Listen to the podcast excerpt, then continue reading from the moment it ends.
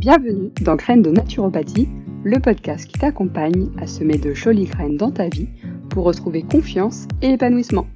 Je suis Chloé et grâce aux outils de la naturopathie, je t'accompagne à mettre en place des routines bien-être et plaisir pour rayonner dans toutes les sphères de ta vie.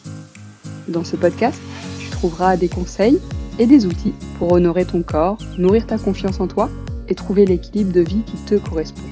Je partage ici avec toi ma passion pour la santé au naturel, les routines bien-être et l'alimentation saine, mais surtout gourmande, pour te sentir bien dans ton corps et bien dans ta tête. Aujourd'hui, je te propose de faire un aperçu de ce qu'est la naturopathie. Je vais te partager également les trois éléments essentiels de la naturopathie qui, selon moi, peuvent changer ta vie. Et je vais t'apporter quelques conseils et outils à appliquer pour rayonner dans toutes les sphères de ta vie. Donc la naturopathie, qu'est-ce que c'est? Selon l'OMS, la naturopathie, c'est un ensemble de méthodes de soins visant à renforcer les défenses de l'organisme par des moyens considérés comme naturels et biologiques. Personnellement, la naturopathie, je la vois comme une approche globale de la vie pour être bien dans son corps et bien dans sa tête, être épanoui et surtout être en pleine santé, que ce soit physique mais aussi émotionnel. Le professionnel de la naturopathie, c'est un petit peu comme un détective qui va rechercher la cause de la cause des symptômes en s'appuyant sur de nombreux principes. On ne va pas seulement chercher à soulager un symptôme, même si on a des moyens efficaces pour soulager un mal de tête par exemple, mais on va surtout chercher l'origine de ces migraines, dans mon exemple. Le professionnel de la naturopathie et son consultant vont donc ensemble mettre en place une stratégie naturopathique pour venir corriger la cause, le terrain qui provoque ces symptômes. Tu dois certainement en connaître une déjà, la détox, qui est très à la mode, mais qu'il faut effectuer quand certains critères sont bien réunis. On a encore la revitalisation ou la stabilisation. La naturopathie, c'est donc une approche dite holistique, une approche globale qui va considérer l'individu dans toute sa totalité, que ce soit son physique, son émotionnel, mais aussi ses habitudes de vie, qui sont très importantes en naturopathie. Pour t'illustrer un petit peu cette globalité qu'on voit en naturopathie, je vais te parler un petit peu des émonctoires. Les émonctoires, ce sont des organes qui nous servent à éliminer euh, les déchets organiques notamment. En émonctoire dans notre corps, on a le, foie, les intestins, les reins, les poumons ou la peau pour les principaux. Et en fait, si un de ces émonctoires, si un de ces organes est surchargé ou saturé, il peut être amené à, il peut être amené à dériver ces déchets vers un autre émonctoire, vers un autre organe. C'est un petit peu comme dans une rivière, lorsqu'on installe un barrage, l'eau va quand même chercher à s'évacuer par les côtés du barrage. C'est exactement la même chose avec les émonctoires. Si on a un foie qui est surchargé, qui n'arrive plus à traiter les déchets organiques, qui n'arrive plus à les évacuer correctement, le foie va dire à son copain, euh, la peau par exemple, je te redonne un petit peu de déchets, essaie de les évacuer pour moi parce que moi je sature, je ne peux plus. Si on prend l'exemple des problèmes de peau, on sait que les poumons, le foie, les intestins sont des organes qui utilisent la peau pour dériver leurs déchets. Donc si tu as des problèmes de peau, le travail avec un naturopathe va d'identifier le type de problème de peau. Est-ce que c'est plutôt de l'eczéma sec ou de l'eczéma sointant, du psoriasis, au niveau de l'acné, où se situe l'acné sur le corps, comment il est? Et on va venir vérifier si tous ces organes émonctoires fonctionnent correctement. Si ce n'est pas le cas, on va du coup mettre en place une stratégie naturopathique pour venir soutenir l'organe, l'alléger, limiter les toxines qu'il a à traiter limiter les toxines et les toxiques qu'il a à traiter pour lui faciliter le travail et qu'il puisse continuer son rôle principal démontoire sans dériver vers un autre organe. Voici donc un bref aperçu de ce qu'est la naturopathie.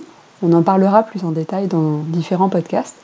Et donc selon moi, il y a trois éléments essentiels qui font que la naturopathie peut vraiment changer ta vie. Le premier, c'est que la naturopathie va t'aider à te reconnecter à toi.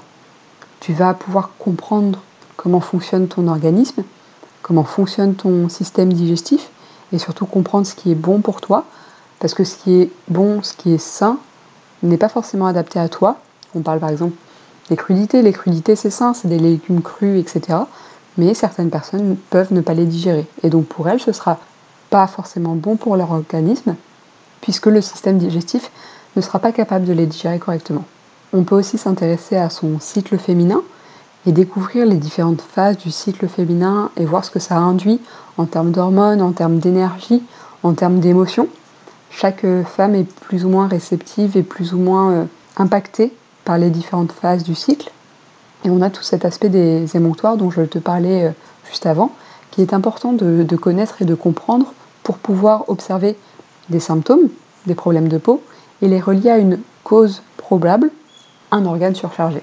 Avec la naturopathie, tu vas aussi être poussé à regarder à l'intérieur de toi, te poser des questions sur comment tu te sens, qu'est-ce que tu aimes, qu'est-ce que tu veux vraiment, qu'est-ce qui t'apporte du bien, à quel moment tu es le plus productive, quels sont les moments importants pour toi. Toutes ces questions, ça va te permettre de faire une petite introspection sur toi, de mieux te connaître et de pouvoir adapter tes habitudes de vie en fonction de ce que toi tu as envie, en fonction de ce qui te fait du bien à toi. Et donc, grâce à toute cette connaissance de toi, tu vas enfin avoir toutes les pièces du puzzle pour vivre une vie confiante et épanouie. Mon rôle ici, ça va être de t'accompagner à assembler entre elles ces pièces de puzzle les unes après les autres pour en voir apparaître le dessin final, tel que tu es toi réellement, libéré de tes complexes physiques, rayonnant dans ta vie amoureuse, amicale, professionnelle et surtout autonome. À travers la naturopathie, je veux t'accompagner à être autonome et à choisir librement et consciemment les habitudes de vie qui te seront le plus favorables à ta santé, mais aussi à ton épanouissement. Le deuxième point, selon moi, c'est une alimentation plus saine. Évidemment, quand on s'intéresse à la naturopathie, on ne peut pas passer à côté de l'alimentation, qui est pour nous le premier pilier. L'alimentation permet vraiment d'équilibrer notre organisme, de le revitaliser et de le stabiliser. Hippocrate, qui était considéré comme le père de la médecine, disait déjà cette fameuse phrase euh, que ton alimentation soit ta première médecine. Et c'est quelque chose qu'on applique aujourd'hui très fortement en naturopathie. On se base toujours sur l'alimentation pour rééquilibrer le corps. En France, euh, la première cause de mortalité, c'est le cancer. Et selon des études récentes, un tiers des cas de cancer pourraient être évités avec une alimentation plus équilibrée. La deuxième cause de mortalité, c'est les maladies cardiovasculaires, qui sont aussi souvent causées par une mauvaise alimentation un excès d'acide gras saturé, un excès de cholestérol, de sucre, de sel, tout ça provoquant du, diabète, de l'obésité. Donc comment on corrige son alimentation? On va se tourner vers une alimentation plus naturelle. Déjà, on laisse de côté tous les produits transformés. C'est simple. Tout ce qui a une pub à la télé en général est pas très bon pour ton organisme. J'ai vu une étude euh, il n'y a pas longtemps, une étude américaine qui date quand même de 2019, qui disait que un tiers des personnes obèses ne l'aurait pas été sans des spots publicitaires. On va aussi euh, chercher à avoir une alimentation plus végétale. Donc essayer de réduire les produits animaux. C'est pas la peine d'en manger trois fois par jour. On peut essayer de limiter les produits animaux et se tourner vers des options végétales.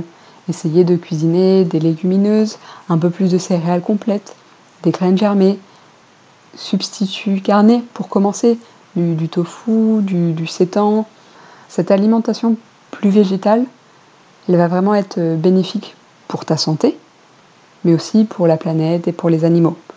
Donc c'est un bon effort d'essayer de limiter les produits animaux dans ta consommation euh, alimentaire.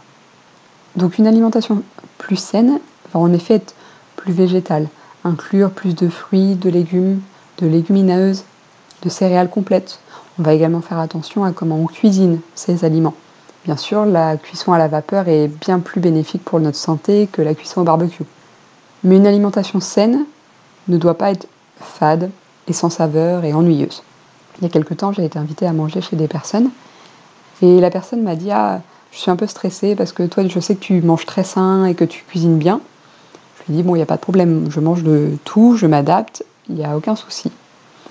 Elle nous a cuisiné euh, du poisson à l'eau, servi avec l'eau, et du riz à l'eau, servi avec de l'eau, et rien d'autre. Été incapable d'identifier ce qu'était le poisson, et alors vraiment, euh, le plat me faisait pas du tout plaisir. Si toi aussi tu penses que pour manger sain, il faut manger du riz blanc à l'eau et du poisson blanc à l'eau, je t'invite vraiment à me suivre sur Instagram et peut-être regarder mes stories, mes posts où je partage souvent ce que je mange, des idées recettes, etc. Car en effet, je mange sain. J'adore cuisiner personnellement et mon alimentation est tout sauf fade et ennuyeuse.